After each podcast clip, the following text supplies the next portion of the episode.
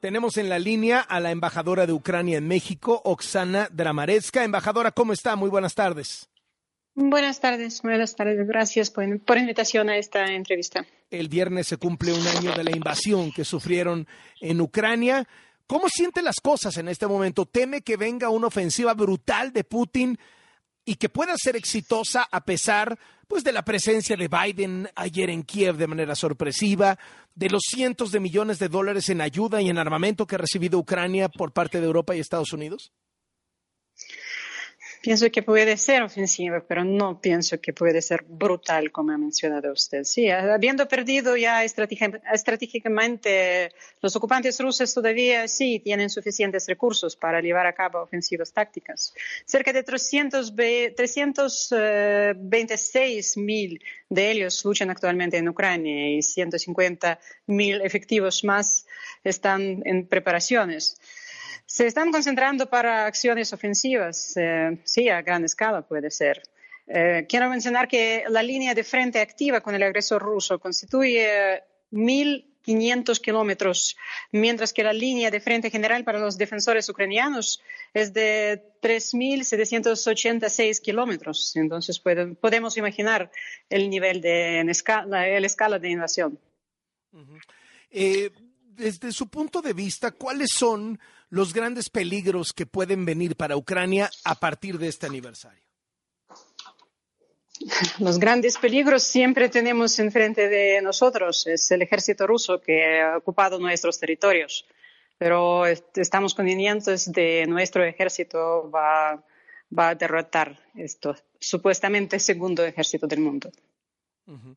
¿Cómo está la situación para los civiles en Ucrania?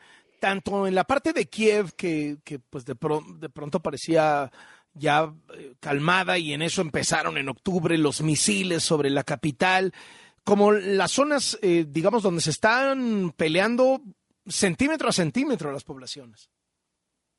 Sí, exactamente. La población civil sufre más claramente, pues eh, sabe que desde el inicio de esta guerra 13 millones de personas tenían que eh, salir de sus hogares. Casi mitad de esta gente está fuera de Ucrania. Y la gente que está en Ucrania vive cada día sufre de bombas y cohetes que lanchan rusos. Pues eh, esto es una táctica de país terrorista. Están luchando contra, contra civiles, en efecto pues eh, ya mm, desde eh, octubre de este año han lanzado 15 eh, ataques aéreos y 17 con drones contra la estructura energética de Ucrania, esto durante el invierno. 50% de todo el sistema energético de Ucrania está destruida. Claro que es una situación muy, muy difícil. ¿Qué necesitan del mundo y qué les ha parecido hasta ahora la actitud del gobierno mexicano en torno a esta guerra? Bien, quiero mencionar que esta guerra, como usted ha mencionado, no empezó en 24 de febrero del eh, año pasado. Esta guerra empezó en 2014 con uh, intención de ocupación, ilegal de Crimea y parte de Donbass, de Donetsk y Lugansk. Entonces, desde este tiempo, la postura del gobierno mexicano fue, eh, mexicano fue bastante contundente. Eh, la delegación de México votó por todas las resoluciones más importantes eh, de, de, Ucrania en la ONU. Además, su país fue miembro del Consejo de Seguridad durante dos años, 2022, 2021, 2022. Y hemos visto la postura bastante clara condenando la agresión rusa. Es muy importante para nosotros.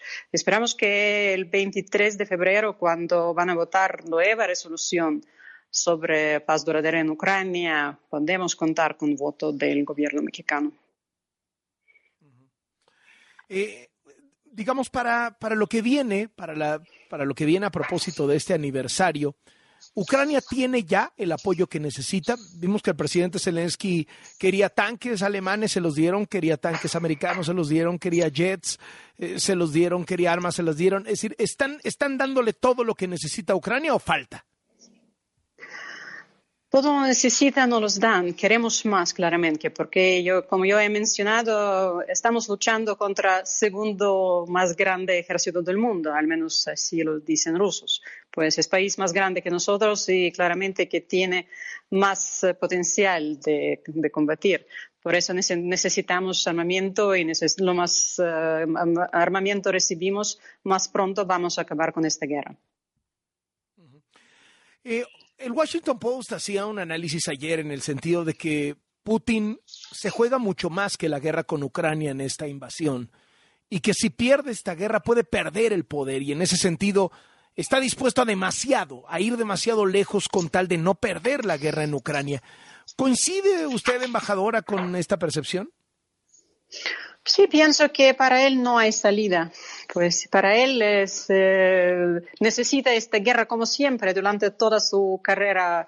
Eh, su, su, carrera en, la posición del presidente de Rusia. Siempre cuando tiene problemas del poder dentro de su país, necesita una guerra en Chechenia o en Abjasia, en Georgia, ahora en Ucrania. Pues es, eh, es su táctica para disuadir la eh, atención de población rusa, de problemas internos, necesitan una guerra. Embajadora, le agradezco muchísimo estos minutos para W Radio y muy buenas tardes. Muchas gracias. Hasta luego. Oskana Dramareska, la embajadora de Ucrania en México. El viernes se cumple un año del ataque ruso a Ucrania.